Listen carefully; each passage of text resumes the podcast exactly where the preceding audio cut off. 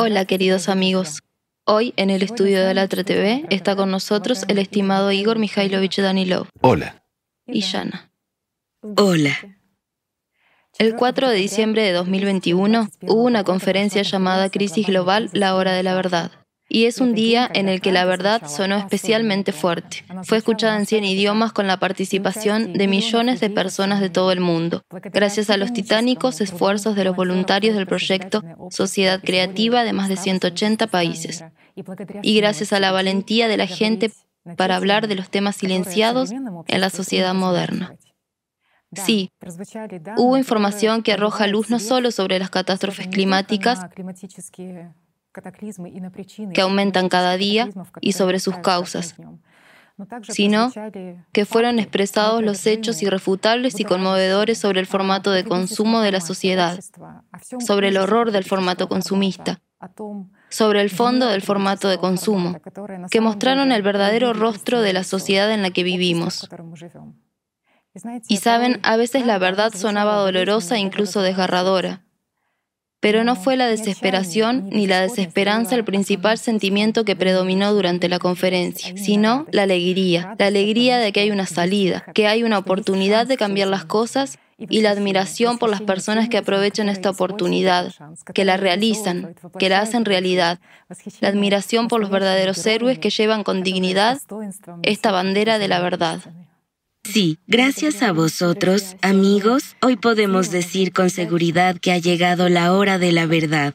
Me gustaría expresar mi más sincero agradecimiento a todos los que participaron en la conferencia Crisis Global, la hora de la verdad, por el coraje y la valentía, por el supremo altruismo y la dedicación, por todos aquellos que expresaron en voz alta y abiertamente la verdad del mundo consumista moderno y, lo que es más importante, ofrecieron una salida de la situación actual.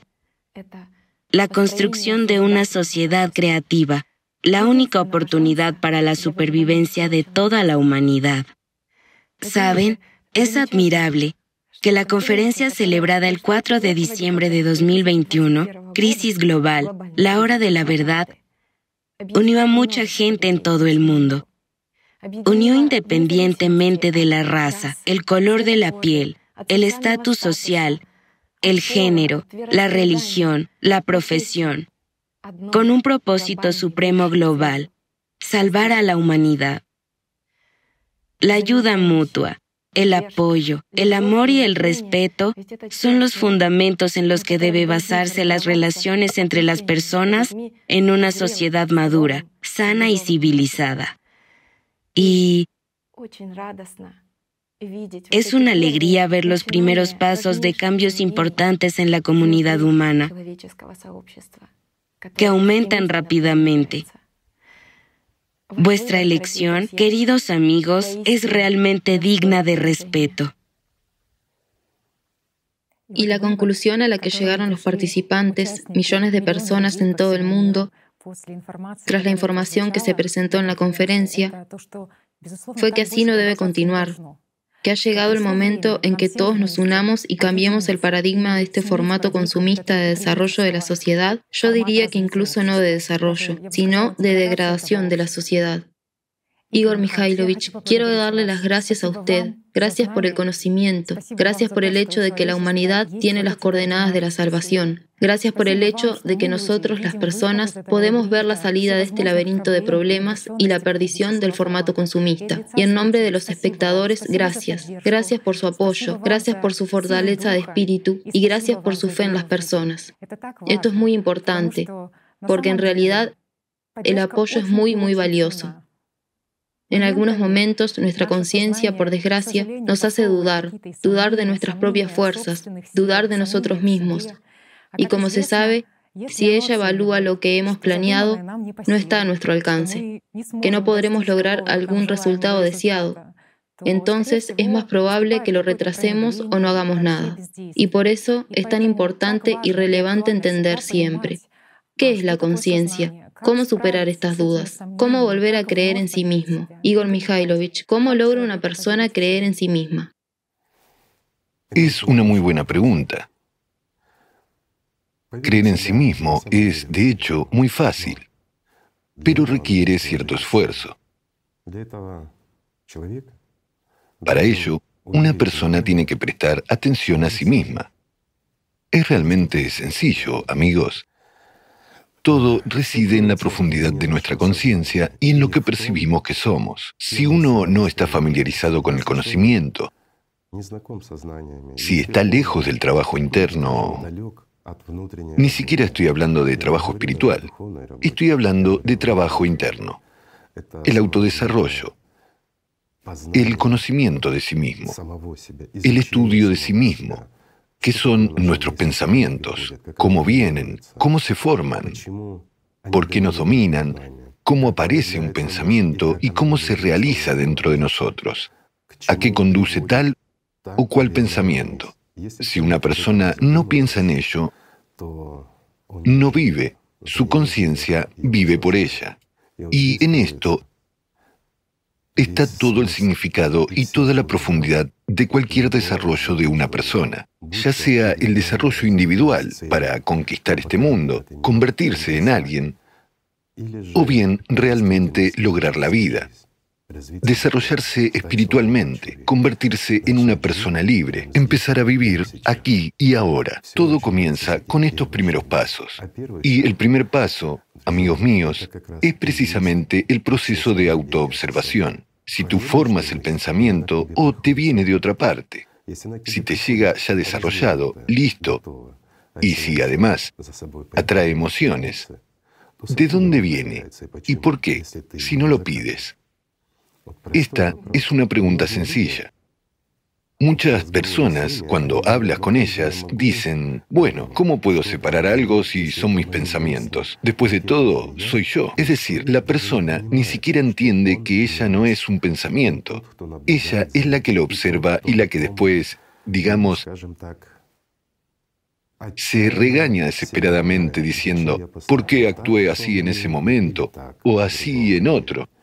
Es así. Cuando hay un sentimiento de culpa, es la manipulación del sistema. Siempre hay. Por supuesto, ciertamente. O cuando una persona siente la conciencia está en contra, pero empieza a discutir con alguien, a pelear, algo más, a enfadarse. Y entiende, ¿para qué estoy haciendo esto? Pero sigue haciéndolo. ¿Por qué? Porque cree que es su pensamiento, que eso es lo que es. Y este es el problema que uno no puede entender que el pensamiento no es él, la conciencia no es él. La conciencia es una herramienta, mis amigos, pero esta herramienta puede dominar la personalidad de cada uno de nosotros si no nos dedicamos al autodesarrollo, si no estudiamos estas sutilezas. Pero la conciencia funciona de tal manera que lo pospone. Incluso sucede que una persona se dedicó a ello, se dio cuenta y ya es capaz de diferenciar dónde está la conciencia y dónde está ella como personalidad. Pero surgen algunas situaciones cotidianas o con su trabajo, se distrae, incluso viendo una serie de televisión o cualquier otra cosa. Cambió su atención, entregó su recurso interior a su conciencia para que lo controle. Y ya está. Uno se convierte en la conciencia. Amigos míos, nosotros somos y estamos donde está nuestra atención. La atención es el principal instrumento de nuestra personalidad. Es la energía de la vida que realmente está formando nuestra realidad, tanto interior como exterior. Donde la ponemos, eso es lo que se realiza. Muchos quieren que esto suceda rápidamente y caen en la magia deseando bienes materiales. Esto no está bien. Cualquier magia y cualquier deseo material llevan todo al abismo. Realmente es así. No digo que haya que renunciar a las cosas materiales. Por Dios, todos somos seres humanos, todos vivimos, tenemos que estar en un ambiente caliente, tenemos que alimentarnos. Debería haber casas normales y condiciones de vida normales, incluso coches normales y todo. Todo debería ser normal. Y si puedes permitirte cosas bonitas y buenas, pues también es genial. Digamos que tener buenas condiciones de vida no hace que una persona sea menos o más espiritual. Nuestro lado material de la vida no tiene nada que ver con nuestro desarrollo. Pero si es el propósito de nuestra existencia, precisamente mejorar nuestra vida cotidiana, quiero decir, enriquecernos, lograr algo, algo más, perdemos la vida en la búsqueda de lo material. Es realmente así. Fíjate bien en los años que han pasado. No importa la edad que tengas ahora. Mira hacia atrás. Al fin y al cabo, fueron ayer y han pasado como un solo instante. Mientras que tú estás viviendo aquí y ahora. Si no aprecias este momento aquí y ahora, si ahora mismo no empiezas a trabajar, si no trabajas en ti mismo, no te desarrollas como personalidad, entonces mañana estarás en el mismo estado de esclavitud. No importa cómo busques la libertad, no importa qué revoluciones hagas, no importa cómo cambies el mundo, no importa qué formato construyas en este mundo, consumista, creativo, no sé, cualquier otro formato que se les ocurra, seguirán siendo esclavos, porque la libertad y la esclavitud empiezan dentro, ni siquiera en vuestra cabeza, sino aquí. Y si no eres libre en tu cabeza, entonces eres un esclavo. Vivas donde vivas, estés en el país que estés, todo se forma dentro de una persona. Este es el punto, amigos míos. Así que estudiar lo que es la conciencia, observarse a sí mismo, no es difícil. Detenerse cuando ves que algo no está bien no es difícil. Incluso un simple ejemplo, en forma de juego. Te comunicas con tu familia, con tus parientes, con tus amigos, con quien sea, pero sobre todo con los que les gusta discutir, con los que te contradicen y, mejor aún, con los que te odian y les caes mal. Pero estás obligado a comunicarte con ellos en el trabajo o bien en la familia. De hecho, muchos de nosotros nos sentimos como extraños en la familia, en la familia entre nuestros parientes y cercanos. A veces hay tales relaciones en las familias que cuando estás con tu enemigo es un descanso. Después de todo, es así. ¿Y quién crea todo eso? Es nuestra propia conciencia la que lo crea. Y en esos momentos, si alguien tiene esas situaciones de la vida, es el mejor momento para entender quién eres. Amigo mío, es muy sencillo. Cuando empiezas a escuchar y tu conciencia te dice que alguien es malo, empiezas a evaluarlo, empiezas a pensar, a poner tu atención en pensamientos negativos sobre alguien. Detente. Simplemente detén esto. Pregúntate, ¿por qué estoy haciendo esto? ¿Me siento bien en este momento? Y miren, aquí está la paradoja. Nuestra conciencia hace que nuestra vida sea un infierno, literalmente, pero al mismo tiempo dice, si piensas en cosas buenas, caerás en una ilusión, te perderás en la vida, ¿verdad? Pero ¿cómo? Hay un enemigo a tu lado. No importa quién es tu oponente, quien quiera que sea, es un enemigo para ti. La conciencia te dice que él no es bueno, pero tienes que, por alguna razón, coexistir con él, en el trabajo, en la casa, lo que sea, en la misma familia. Es secundario. Lo que importa es que está ahí. Y la conciencia siempre te proporciona mucha información negativa sobre él. Así que cuando la conciencia te da un montón de basura sobre esta persona, sacando toda la historia de vuestras relaciones y diciéndote lo malo que es, tú estás formando exactamente la misma opinión sobre ti mismo dentro de esta persona. Aquí está la paradoja. Me distraeré un poco. Todos nos hemos dado cuenta de que si convives con alguien, pasado un tiempo, empiezan a hablar de las mismas cosas, de la misma manera. Los psicólogos dicen que nos encontramos en el mismo, digamos, ambiente. Empiezan a formarse prácticamente iguales pensamientos, se forman los mismos hábitos y así sucesivamente. Pero en realidad todo es mucho más sencillo. Nuestra conciencia, de todos nosotros y de cada uno individualmente, es la esencia de un todo, tiene la misma fuente y pertenece a un todo. Hay diferentes nombres para ello. Lo llaman el absoluto o el mundo del diablo, como lo llaman las religiones, o, perdón, los ateos, que es algo como el egregor de la conciencia común de la humanidad, y cosas por el estilo. No importa cómo lo llamen. Es una sola estructura, un solo campo. Es una estructura de campo no se encuentra en la tercera dimensión. Nuestra conciencia es un producto de una dimensión superior, así que por mucho que la busquemos en el cerebro, no la encontraremos. ¿Por qué no la encontramos en el cerebro? Después de todo, desde hace al menos 100 años se estudia el cerebro a nivel profundo, tratando de encontrar dónde se esconde nuestra conciencia. Incluso con la ayuda de la tecnología moderna, podemos rastrear qué neuronas reaccionan a qué pensamientos. Podemos ver la reacción. Pero ¿dónde se esconden nuestros pensamientos? ¿Dónde se esconde nuestra conciencia en el cerebro? Dicen que es producto del trabajo sincronizado de las neuronas. Tenemos mil millones de neuronas. Están sincronizadas en su funcionamiento. Están formando nuestros pensamientos, pues viven según ciertas leyes. Pero incluso con los equipos modernos, vemos que las neuronas reaccionan a algo de forma prácticamente idéntica para todos. Entonces, ¿qué vemos? Una reacción pero no vemos nuestra conciencia y no la veremos. ¿Por qué no? Porque nuestro cerebro es una estructura intermedia entre nuestra conciencia, entre esta tridimensionalidad, nuestro cuerpo y nosotros como personalidad. Y así es realmente. Los antiguos sabían esto, que el saitán está mucho más cerca que la arteria cervical. ¿No es así? Lo es. ¿Por qué? Porque estaban hablando de nuestra conciencia. No significa que en algún lugar cerca de nuestra alma hay un demonio, un ángel sentado aquí, un diablo aquí y nos susurran. Ya saben, estos cuentos religiosos. Todo es más sencillo, mucho más sencillo, pero al mismo tiempo más serio. Pero solo podrás verlo cuando empieces, amigo mío, a trabajar en ti mismo, a trabajar realmente en serio. Si te viene un pensamiento sobre tu oponente, que es malo, no es bueno, etc. Detente y piensa por qué te vino ese pensamiento. Al fin y al cabo, ahora no lo has pedido. Si es tu conciencia, entonces tienes que controlarla. La conciencia tiene que trabajar para que nuestra vida sea más feliz, mientras que ella nos impone el consumismo, nos hace ser codiciosos, ser despiadados con los demás cuando intentamos subir esta escalera social. ¿Sí? ¿Y por qué lo hace?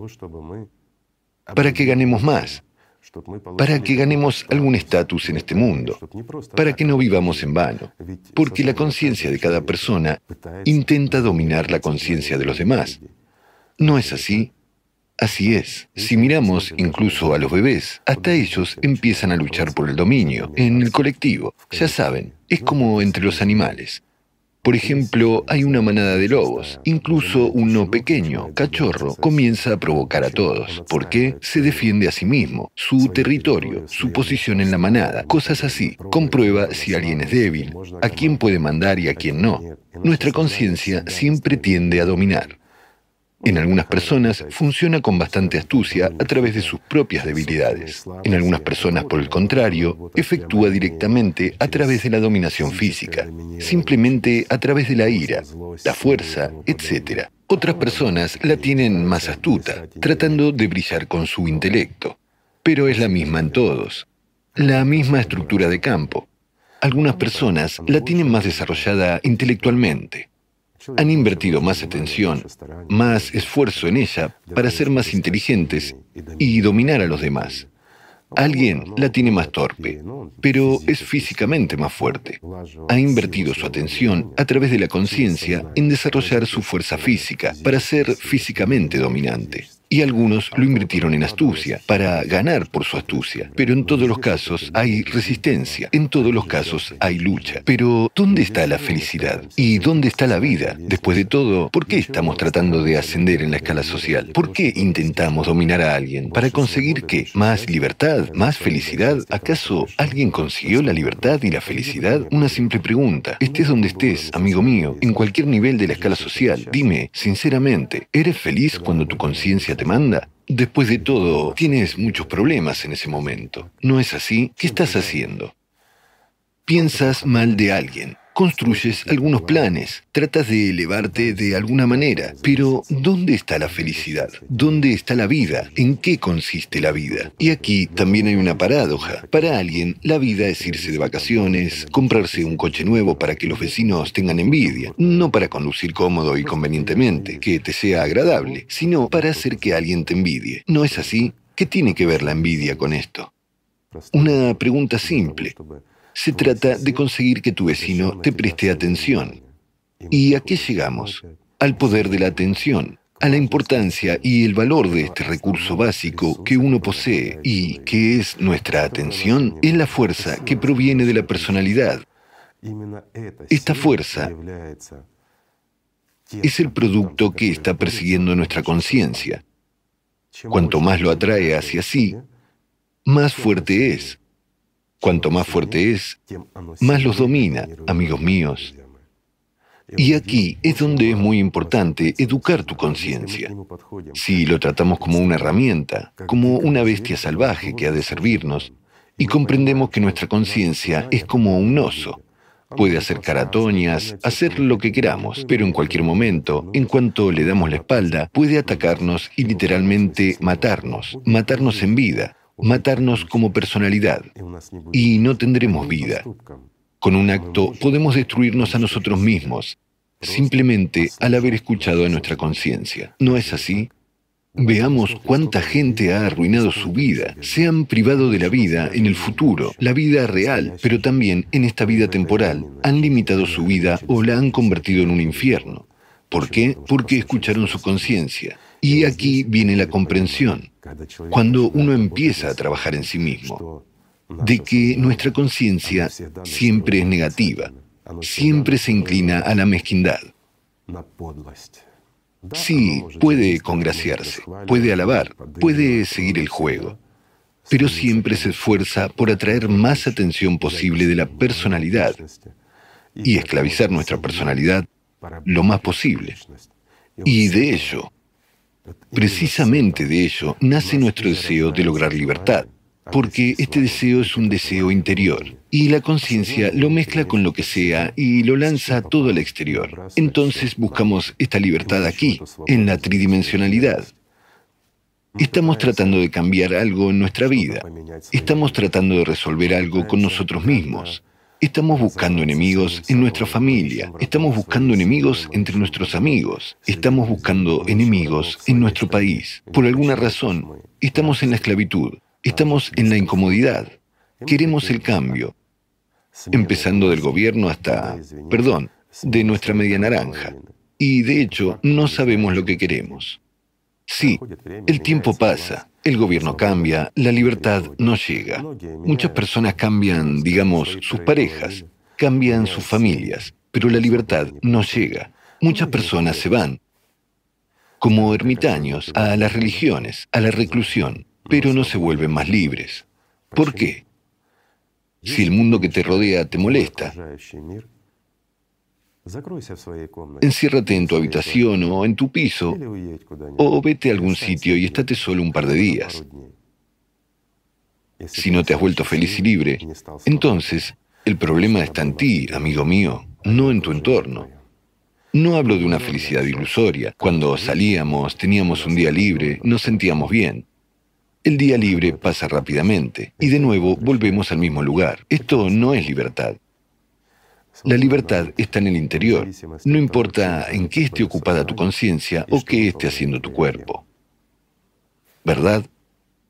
¿Sabe? La palabra libertad siempre va acompañada de la palabra responsabilidad. Por supuesto. ¿Y quién en una persona le impide asumir la responsabilidad de su vida? Aparte de la conciencia, nadie.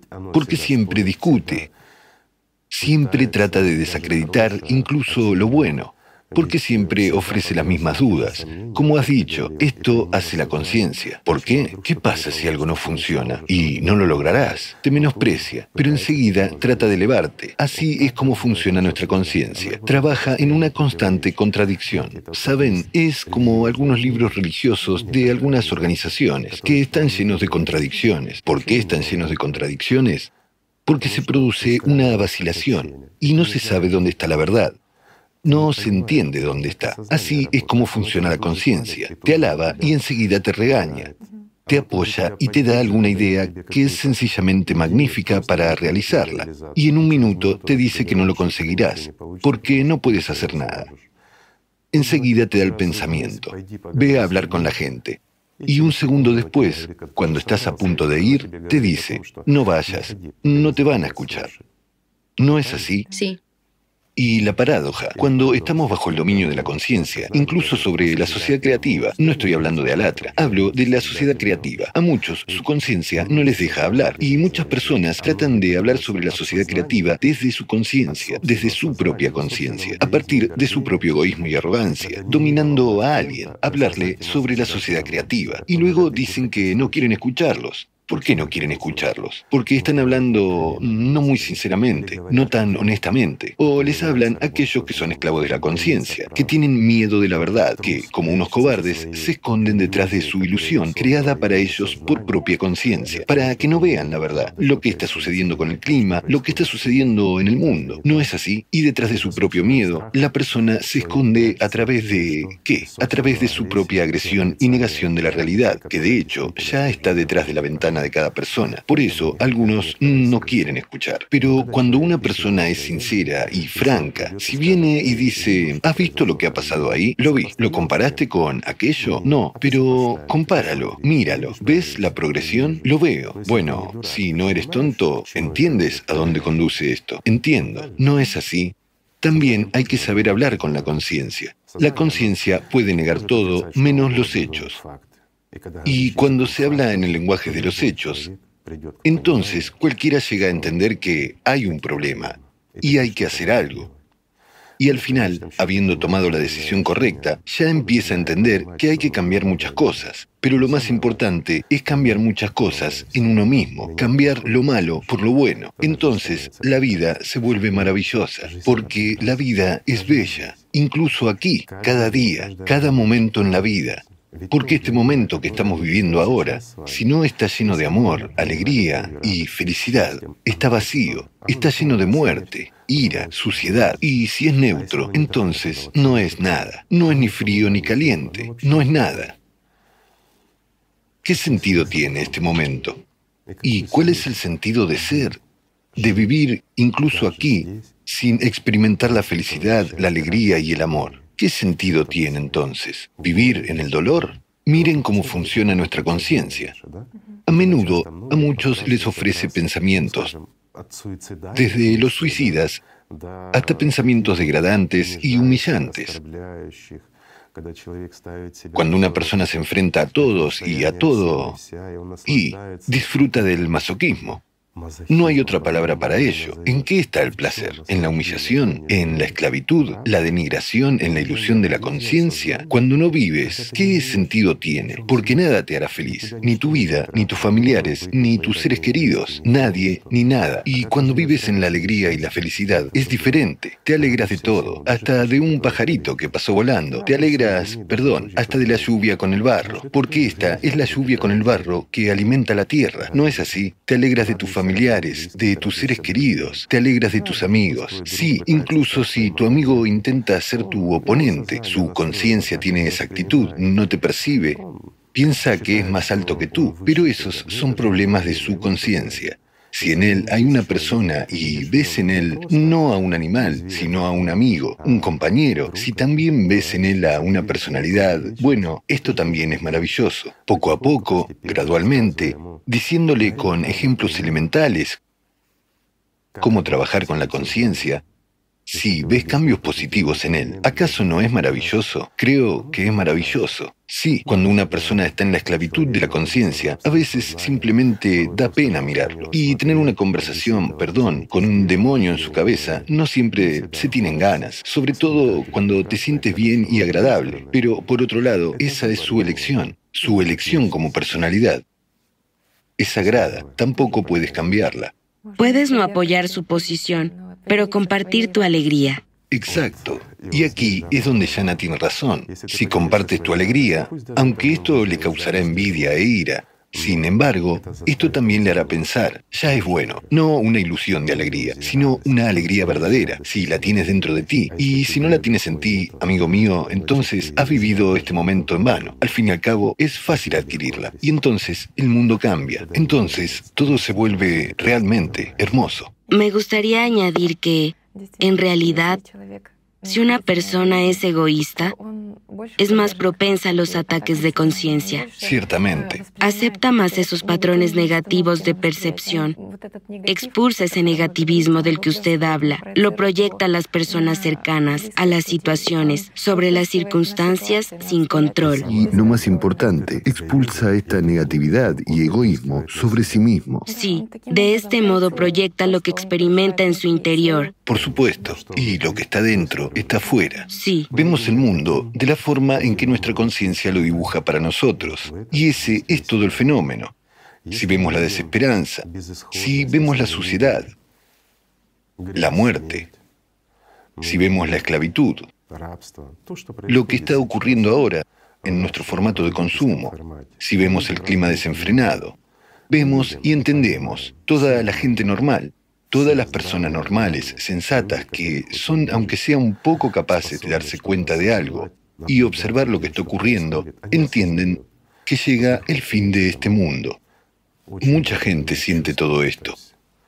¿Hay algo por lo que estar triste? Por supuesto que sí. Y la conciencia de mucha gente empieza a pintar un cuadro de desastre. Y aquí la conciencia tiene razón. ¿Por qué tiene razón? Porque realmente, basándonos en la lógica, en las matemáticas banales, nosotros, observando lo que ocurre, entendemos que a este mundo no le queda mucho. Pero si somos esclavos de la conciencia, estaremos oprimidos e inmovilizados.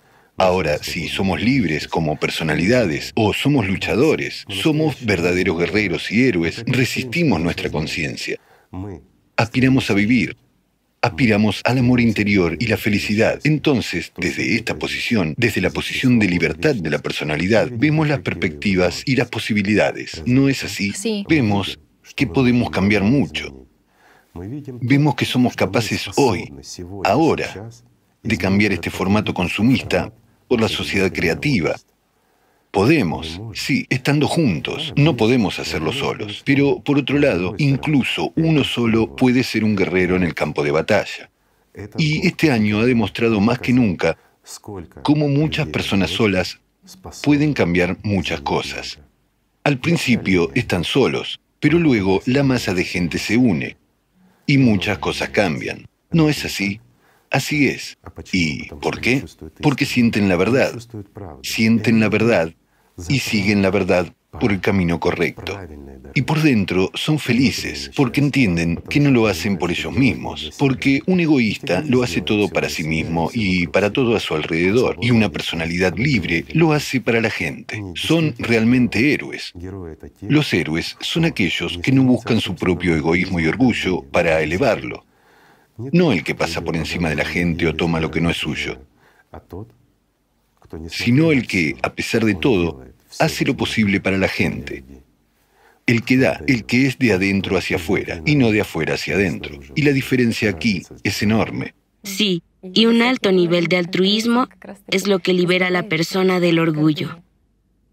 Sí. Este fenómeno en sí desactiva los centros relacionados con el egoísmo y la persona es capaz de... Correcto. El altruismo real, el verdadero altruismo y el egoísmo son cosas incompatibles. Sí. Son antagonistas. Sí. ¿Sabe usted, en confirmación de sus palabras, hay una maravillosa parábola sobre un joven que se encontró con un anciano llorando y le preguntó por qué lloraba. Este le responde, me gustaría ir a ver a mis familiares a través del pantano, pero el camino está destruido. Así que este joven solo se ofreció para ayudar y renovar este camino a través del pantano. Él solo reunía trozos de madera y los unía. Y el anciano le dijo, oh, estás solo. Tu vida no es suficiente para construir ese camino por ti mismo. Pero él no se rindió y continuó. Al cabo de un tiempo, otros hombres de la aldea se unieron a él y empezaron a construir juntos ese camino a través del pantano. Y cuando llevaron su camino a la mitad del pantano, vieron que se estaba construyendo un camino hacia ellos desde la ciudad. Y esta situación me recordó mucho a los participantes del proyecto Sociedad Creativa. Lo que has dicho ahora, yo también lo asocio con la sociedad creativa. De hecho, los mismos puentes que el clima destruye, no solo él, sino también otras crisis, destruyen muchos puentes entre nosotros y muchos están tan desesperados como ese abuelo. Pero el día de hoy también ha demostrado que hay muchos héroes como ese muchacho que empezaron a construir estos puentes solos. Y muchos se han unido a ellos. y han visto que hay tantas personas que les ayudan a construir. Muchos están construyendo puentes hacia ellos de todo el mundo, unos hacia los otros. Es una buena parábola y, lo que es más importante, refleja la actualidad de la construcción de una sociedad creativa. Sabe, también los investigadores contemporáneos querían averiguar qué puede ser más efectivo que una propaganda en los medios de comunicación o algún método de zanahoria y palo. ¿Qué puede ser más eficaz? Y me gustó un experimento de los científicos de San Diego, cuando estaban averiguando cómo podían ahorrar energía eléctrica y pusieron diferentes tipos de mensajes en los pomos de las puertas. En uno pusieron que hay que ahorrar electricidad para cuidar el medio ambiente, en otro que hay que cuidar las generaciones futuras, en el tercero de ahorrar y en el cuarto decían que tu vecino ya está haciendo algo para ahorrar energía todos los días. Y esa era la verdad absoluta. Curiosamente, cuando hicieron balance a final de mes, se dieron cuenta de que había funcionado solo un tipo de mensaje, que tu vecino ya está haciendo algo. Y eso es tan inspirador y muestra que sin el vecino ninguno de nosotros puede salvarse en este mundo consumista. Por supuesto que no. Veamos la última conferencia sobre la sociedad creativa. Vuelvo a ello, amigos. Y vemos que mucha gente se une y se asombra de que tantas personas hagan lo que han querido hacer toda su vida. ¿No es así? Sí. ¿Por qué? Un ejemplo. Al fin y al cabo, toda persona normal y cuerda quiere vivir en una sociedad creativa, cada una. Es así realmente. Todos quieren una buena ecología, todos quieren libertad, una verdadera libertad interior, que se manifestaría no solo en las propias personas, sino en la sociedad en su conjunto. Todo el mundo quiere ver noticias, no que hablen de cosas malas, que reflejen sí la realidad, pero que el mensaje principal de las noticias y de la información sea sobre cosas buenas, sobre héroes, donde se muestren las buenas personas, las buenas acciones. ¿Quién no quiere eso? Todos lo quieren. Sí. ¿Verdad? Pero la conciencia dice, estás solo. Y cuando las personas ven que hay millones de tales personas, entonces, naturalmente, se unen. Y han visto cuánta gente se conectó incluso el 4 de diciembre de 2021 en comparación con la conferencia anterior. Y realmente la gente está conmovida, porque se ha pasado toda la vida buscando esto y pensando que no existía que están solos. Que estaban solos. Sí. Mientras que ellos no solo encontraron personas afines, sino también amigos. Sí. ¿Verdad? Eso es absolutamente cierto. Buenos vecinos que realmente ya están haciendo mucho, no simplemente algo, sino muchas cosas. Y hemos visto que nuestros vecinos resulta que son buenos, sí, están haciendo algo entonces también quieres hacerlo. Sí. Es un buen ejemplo. En la práctica, ciertamente, vemos cómo las personas pueden hacer mucho más al unirse que individualmente. Sí. Igor Mikhailovich sabe, también me gustaría decir por qué la gente a veces no actúa. Porque las personas piensan que si hay esferas de actividad que están fuera de mi control, entonces me quito esa responsabilidad. Y, por desgracia, en el tema del clima, mucha gente cree erróneamente que no se puede detener el impacto de los procesos astronómicos en nuestro planeta, que agravan el cambio climático, que es una esfera que escapa del control humano. ¿Es realmente así? De hecho, en realidad es así. Y estas personas tienen razón. Si no hacemos nada, si no cambiamos nada, entonces, sí, no podemos oponernos al cambio climático por el momento. Si no cambiamos la esencia misma de nuestra existencia y toda la razón de la existencia de la humanidad, no cambiaremos nada. No tendremos con qué resistir a ello. Al fin y al cabo, ni siquiera tenemos un entendimiento. Incluso desde el punto de vista científico, no entendemos lo que está pasando, porque las fuerzas que están afectando al núcleo de nuestro planeta están afectando a todo nuestro planeta.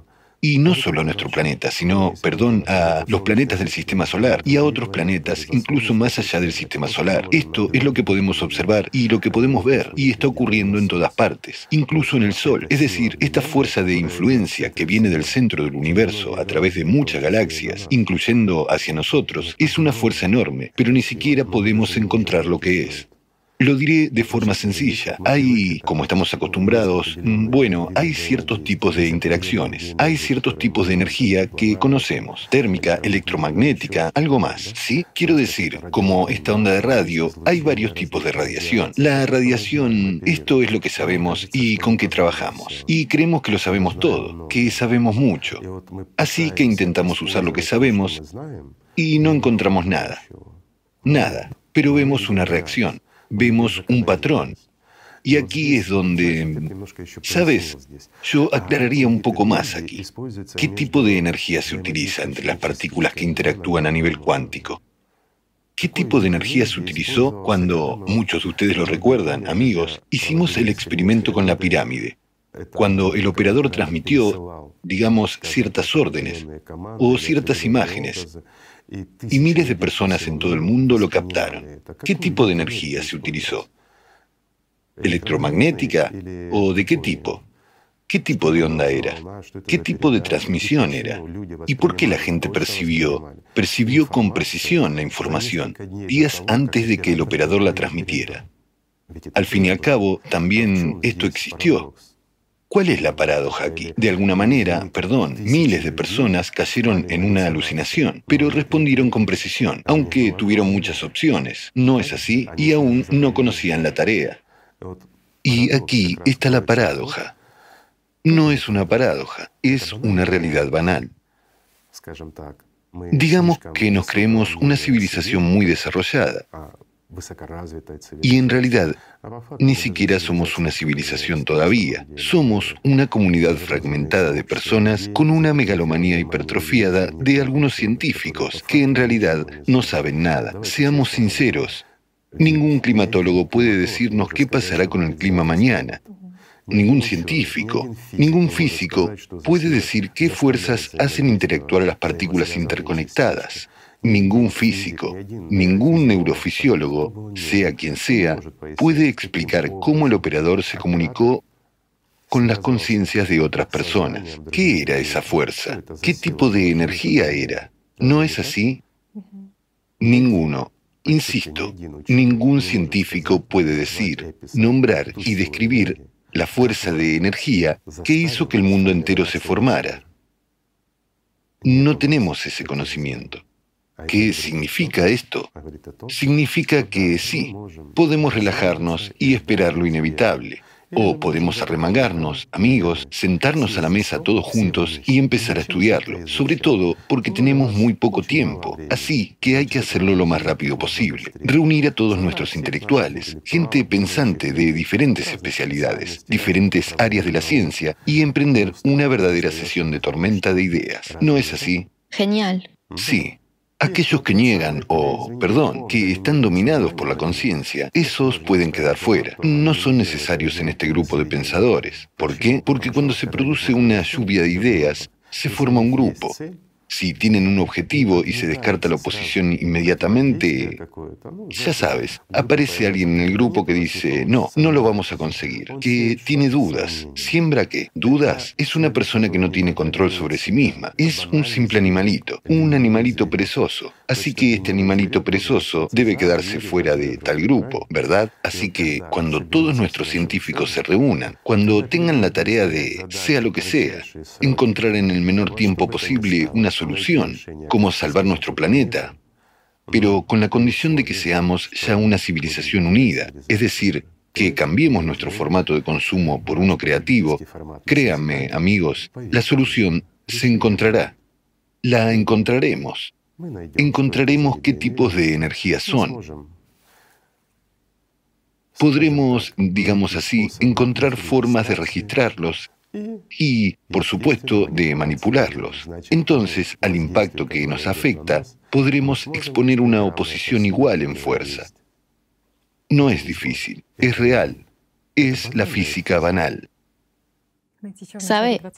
A principios del siglo XX se hizo una encuesta sobre cuán peores son nuestras previsiones individuales respecto a las colectivas. Digámoslo así, ¿qué es más eficaz? ¿Qué es más eficaz? Cuando la persona más inteligente del mundo da su pronóstico y reunimos a un grupo de personas que están en el mismo tema, ¿quién será más preciso? El grupo siempre será más preciso. Sí. Mucho más. La persona más inteligente que da un pronóstico, digamos, es un pequeño porcentaje. Si tomamos el tema de las finanzas, a menos que, por supuesto, tomemos a los que las manipulan, tomamos un pronóstico a largo plazo. Por ejemplo, sobre... Los mercados, sí. Sí, sobre los mercados, justo sobre el tema de la economía. Ahora está de moda. Ahora se utiliza y tenemos expertos que son más grandes en ello, que dan sus previsiones. ¿Han adivinado algo una vez? por lo que son las autoridades. Simplemente los observo y veo qué tipo de errores cometen. Y me fijo en las empresas que utilizan tormenta de ideas, donde están implicados grupos de especialistas que hacen previsiones, y sus previsiones tienen una precisión de hasta el 80%. Es un indicador muy alto si hablamos sobre las cuestiones económicas, especialmente las financieras, pero los pronósticos individuales están por debajo del 50%, es decir, no son precisos. También a principios del siglo XX intentaron determinar el peso de un toro. 800 personas trataron de determinarlo. A nivel individual había un margen de error tan grande, a veces se alejaban tanto de la cifra real, pero cuando hicieron una estimación media de cuánto pesa este toro, promediaron todas las respuestas y resultó que la cifra fue increíblemente precisa, de casi un 0,08% de desviación y hasta qué punto cada uno tiene este conocimiento de un conjunto. Y cuando se reúnen todos estos esfuerzos, entonces somos más productivos y precisos. Saben, cada uno de nosotros tiene conciencia. La conciencia de cada uno es parte del todo. Se está formando un egregor de conciencia. No importa cómo lo llamemos. Es fuerte, es inteligente, puede predecir algo, etc. Pero también todos tenemos una personalidad. Si comparamos... Llamémosle simplemente un egregor de la conciencia y un egregor de la personalidad. Es decir, aquello de donde proviene la personalidad. Y si nos unimos en el nivel de la personalidad, en el nivel de las personas libres, realmente libres espiritualmente, entonces estas estructuras de campo, digamos simplemente para mejor entendimiento, el egregor de la conciencia y el egregor de la personalidad son imposibles de comparar. ¿Por qué? Porque el egregor de la personalidad será interminable y eterno, y el egregor de la conciencia ni siquiera lo encontraremos en esta infinidad. Es prácticamente nada. Por lo tanto, si nosotros como humanidad en su conjunto nos unimos precisamente en los aspectos espirituales, chicos, no estoy hablando de los religiosos, sino de los espirituales, hay una gran diferencia. Sin ánimo de ofender a las religiones, es verdad. Entonces nuestras posibilidades serán infinitas verdaderamente infinitas. ¿Por qué? Porque los aspectos espirituales son valores universales. Es de lo que hablaron todos los profetas que vinieron aquí. Luego, su conocimiento fue modificado en las religiones y convertido de nuevo en organizaciones convenientes en un formato consumista. La diferencia entre religión y espiritualidad es enorme y de hecho no tienen casi nada en común. Lo siento, pero es verdad. Ahora es la hora de la verdad. Y ha llegado la hora de decir la verdad. En las religiones también hay personas muy buenas, libres y espiritualmente libres, pero también hay gente muy buena en las filas incluso de los ateos, incluso espiritualmente libres. Por lo tanto, no hay que medir a las personas por su pertenencia a una u otra religión, secta u organización, o simplemente personas libres, digamos, de todas las organizaciones y patrones. Hay que medir a las personas por su humanidad, ¿verdad? Sí. Y en general, al día de hoy, llega un entendimiento. Se dijo con razón en la conferencia que ahora hay que dividir a la gente en amigos, héroes y colaboracionistas. Los que trabajan del lado del enemigo, los que sirven al enemigo. Y el clima es realmente el enemigo. A mí me ha gustado mucho la forma en que los chicos lo han expresado todo. Bien hecho, claro, directo y al grano. Resuena mucho con la realidad de hoy. Si vemos cuánto nos ha conquistado ya el clima, cuánto ha destruido nuestras casas, cuántos territorios nos ha arrebatado y no hemos hecho nada para contrarrestar. Esto es realmente así. Nosotros, como humanidad, no hemos dado ni un solo paso para contrarrestar al menos algo a este clima. Sí, supuestamente estamos tratando de luchar contra algo, algún CO2, algo más. Pero esto es... Vamos, chicos, tenemos que madurar. Esta no es la situación para seguir con estos juegos. Todo el mundo lo entiende ya. Lo siento, no ha pasado ni una semana desde la conferencia. Y lo que ha ocurrido en Estados Unidos, lo siento mucho por las personas que murieron. Lo siento por la gente que perdió sus casas. Y créanme, por desgracia, terminó el año 21. Empezó el año 22. El 2022. El año pasado fue difícil pero este no será mejor y entendemos lo que pasará después. En nuestras manos está la llave de esta situación aparentemente desesperada, de esta puerta cerrada. Entonces, ¿por qué no usarla? Es una pregunta sencilla, ya que se trata de nuestras vidas. Realmente es así. Esta es nuestra vida. ¿Queremos que la humanidad permanezca? ¿Queremos, perdón, que existan nuestros hijos, nietos y bisnietos? ¿O queremos terminar la historia con nosotros mismos? Hemos vivido y ya está. Y los demás, que no vivan. ¿Somos realmente tan malos como humanidad?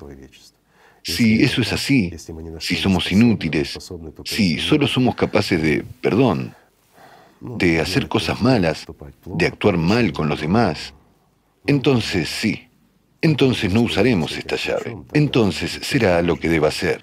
Porque si miramos con sensatez a lo que ocurre ahora en el mundo, en nuestro formato consumista, donde domina la mentira, donde hay tanta suciedad que no se quiere repetir. Piénsenlo. Hay más de 40 millones de esclavos en la actualidad. 40 millones de personas están en situación de esclavitud, donde los niños son explotados, donde la gente se muere de hambre. ¿Acaso es correcto cuando tenemos la tecnología, la capacidad de hacer que incluso los pobres no existan, y mucho menos los hambrientos? Actualmente poseemos la tecnología y la capacidad de vencer tantas enfermedades, pero seguimos ganando dinero con ello. Pero chicos, ¿saben? No quiero hablar de ello. ¿Por qué no quiero hablar? Porque viene el pensamiento, quizás hay que cerrar este mundo. Tal vez no hagamos nada. Quizás ya no seamos capaces de nada. Quizás debamos esperar un poco y empezar todo de nuevo.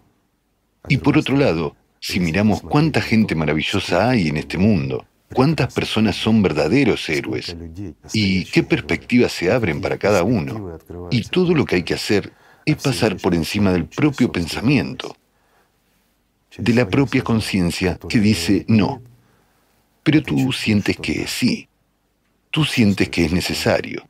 Da un paso y el mundo cambiará. Y hay muchas personas así, que han dado un paso. Y esto anima. Hasta ahora es lo único que salva al mundo. Nuestro mundo que podría haber terminado hace mucho tiempo, pero que sigue existiendo. Sigue existiendo gracias a personas como estas, verdaderos héroes de hoy, y es maravilloso que cada día hay más de estos héroes, que la gente realmente entiende, se da cuenta y actúa, no se queda sentada. Eso es admirable. Es fantástico que el mundo se vaya despertando, que hay una oportunidad y una perspectiva, y tenemos que aprovecharla a pesar de todo.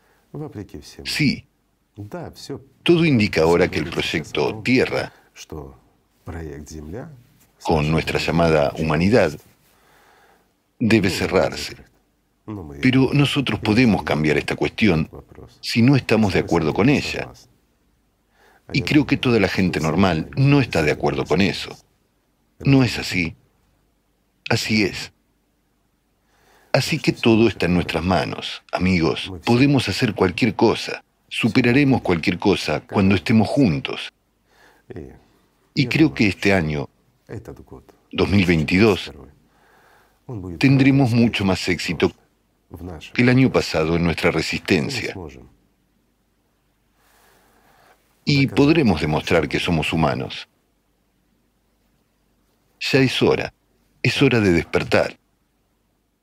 Y efectivamente este año, que ya ha pasado, ha demostrado cuánta gente es madura, adulta. Y los signos de madurez es principalmente la capacidad de asumir la responsabilidad y la iniciativa. Sí. Y usted ha dicho ciertamente que se ve que las filas de los héroes se amplifican y crecen. Y eso no puede no alegrar. Realmente causa admiración y alegría el hecho de que las personas no se callen, que no son indiferentes a la tragedia que está ocurriendo no son indiferentes a su propio futuro y al de sus familias. ¿Y cómo puede uno ser indiferente al futuro de sus seres queridos? Se entiende si es por sí mismo, pero de nuevo, ¿qué significa se entiende si es por sí mismo? Después de todo, cada uno de nosotros lucha por sí mismo. ¿No es así? A muchas personas les importa un dedo todos sus familiares y amigos. Después de todo, una persona es diferente en su alma que en su conciencia. Y cuando la conciencia domina, la persona es egoísta es una bestia, dispuesta a actos bajos. Saben, voy a dar un ejemplo sencillo. Es duro, pero es cierto. ¿Qué puede ser más valioso que un hijo? ¿O qué puede ser más valioso que un ser querido? Pero la mayoría de las personas, subrayo, casi todos, que viven su vida por el egoísmo y por la conciencia, no le dará por sus seres queridos, ni siquiera por su hijo. ¿Por qué? Ahora mucha gente dirá, no, yo daré. Amigo mío, imagina una situación real y descubrirás lo dura que es esta realidad. ¿Y por qué? Porque ha habido muchas situaciones en el mundo en que las personas han elegido sus propias vidas. Y eso es triste.